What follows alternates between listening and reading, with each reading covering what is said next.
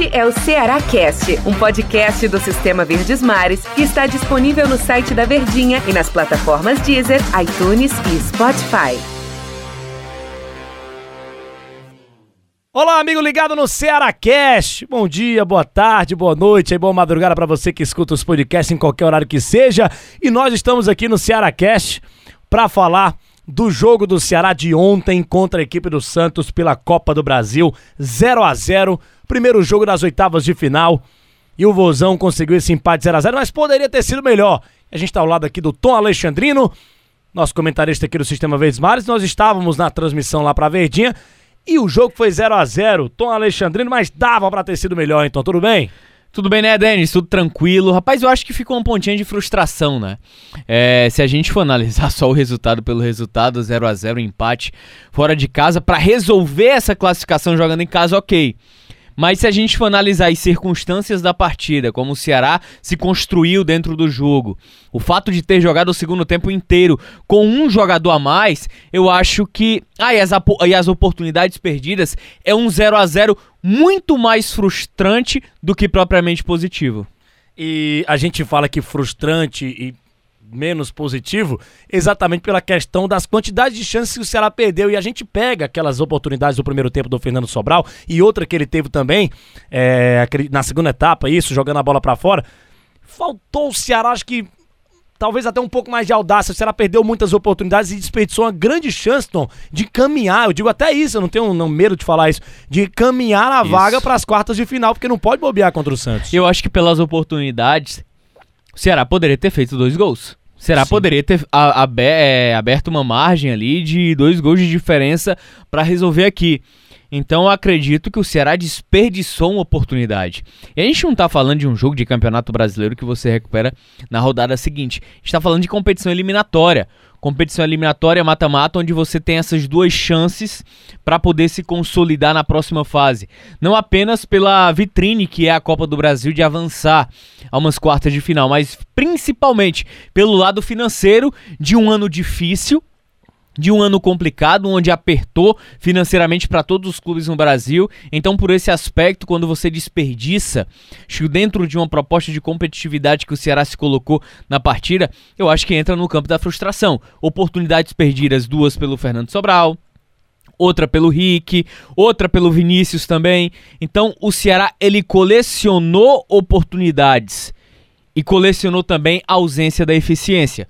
É, eu acho que a gente pode tirar um bom proveito, claro, a questão do empate, mas eu acho que dentro de campo o Ceará foi para cima. O Ceará buscou o resultado. Não é que tenha faltado audácia. Eu acho que faltou foi competência no momento de finalizar. E aí o Guto também se impôs nessa situação. Só que infelizmente as alterações que ele fez deu um, um retrocesso no Ceará.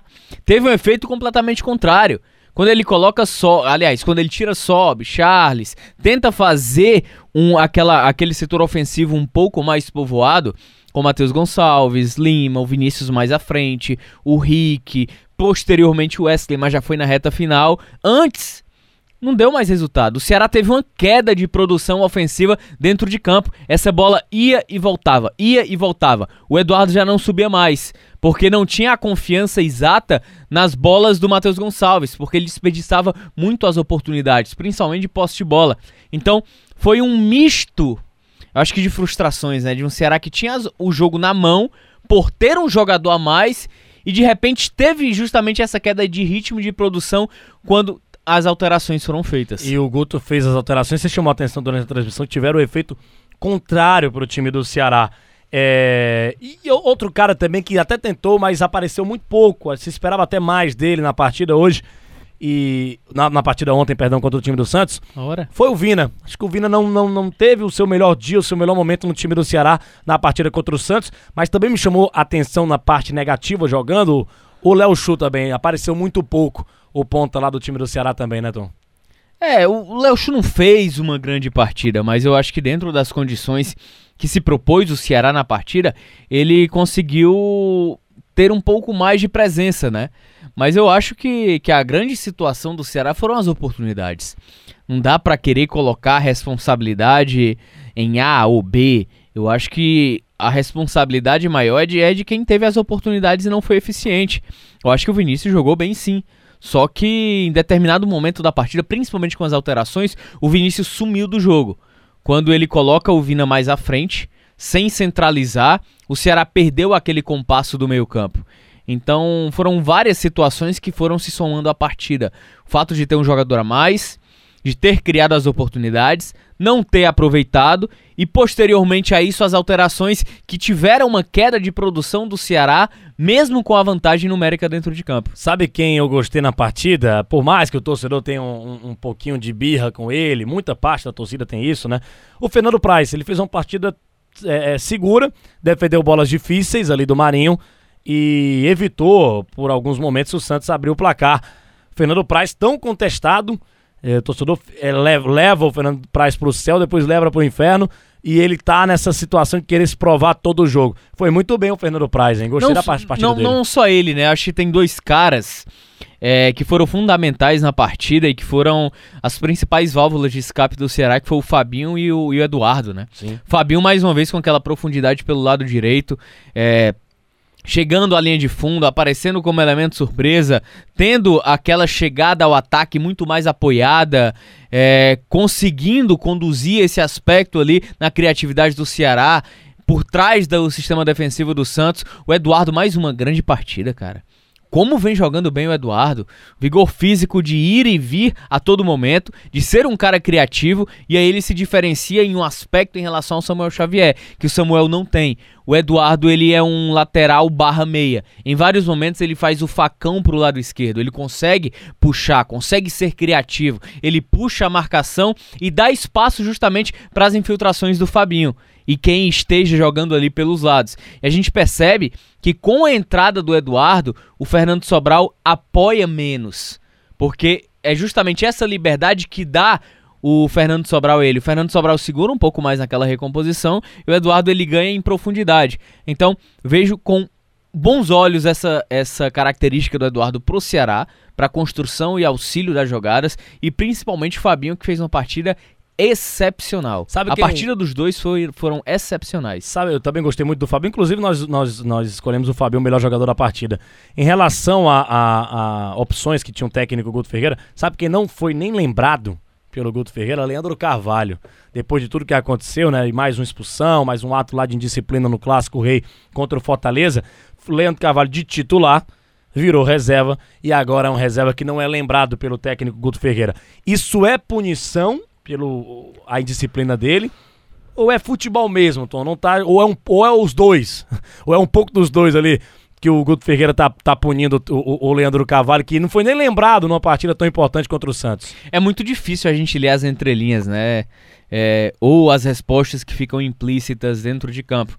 Mas eu acho que pelo retrospecto recente, pelo acúmulo de cartões também, eu acho que pela queda de produtividade, eu acho que se soma tudo, né?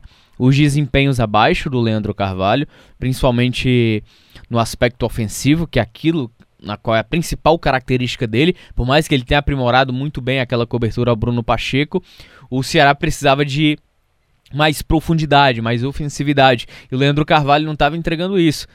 Além do mais, tem a questão dos cartões, não sei se teve algum problema interno, algum problema disciplinar, que se a gente for perceber o Leandro Carvalho na minha visão, ele sai do time do Ceará de uma forma muito brusca para a entrada é, do Léo Chu, que em, em, outros momentos nem relacionado vinha sendo. Não sei se é a questão das oportunidades que o Guto prioriza, não sei se houve algum problema interno, mas eu acho que da forma como o Leandro saiu rapidamente do time titular e o Léo Chu ganhou essa titularidade, me causa uma certa estranheza. O Ceará vai enfrentar o Santos agora no dia 4 de novembro, a volta, 7 da noite na Arena Castelão. Tá 0 a 0 tá tudo aberto.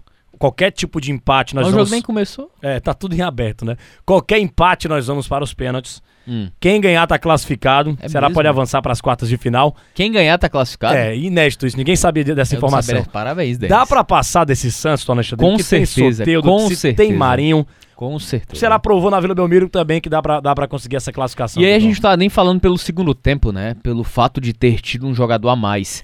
Até mesmo quando o Ceará estava com 11, aliás, quando o Santos estava com 11 jogadores, o Ceará conseguiu equilibrar. Quais foram as grandes ameaças ou as grandes blitz provocadas pelo Santos? Não teve. Foram ataques. Individuais do Marinho ali. É, né? justamente, muito Soltou. mais no embate individual. E aí esse é o ponto. Individualmente o Santos se equivale. E a bola aérea do Santos ela é muito perigosa. Porque você tem jogadores de, de boa estatura e envergadura, Luan Pérez, Lucas Veríssimo, Diego Pituca, que tem uma boa aproximação. E ainda tem uma jogada que é o rebote. O Santos se posiciona com os seus principais jogadores na grande área e deixa em cada bico da área os seus pontas de velocidade. Soteudo do lado esquerdo e o Marinho do lado direito. E muitas vezes tiveram muitos gols e jogadas perigosas do Santos na temporada que essa bola rebate, sobra justamente pro rebote e aí você tem já armado Solteudo, Solteudo e Marinho. E é uma jogada muito perigosa do Santos. Tem que tomar cuidado o time do Ceará. Só um detalhe, foi o 15 jogo oficial entre Santos e Ceará. Sete vitórias do Santos, três vitórias do Ceará e cinco empates. É o Ceará em busca aí dessa vaga na próxima, na próxima fase da Copa do Brasil. Valeu, Tom. Grande abraço. Deu nosso tempo aqui, hein? Valeu, Denis. Grande abraço, hein, cara. Valeu, torcida do Ceará. Até a próxima edição aqui do Ceará Cash. Este é o Ceará Cast, um podcast do Sistema Verdes Mares que está disponível no site da Verdinha e nas plataformas Deezer, iTunes e Spotify.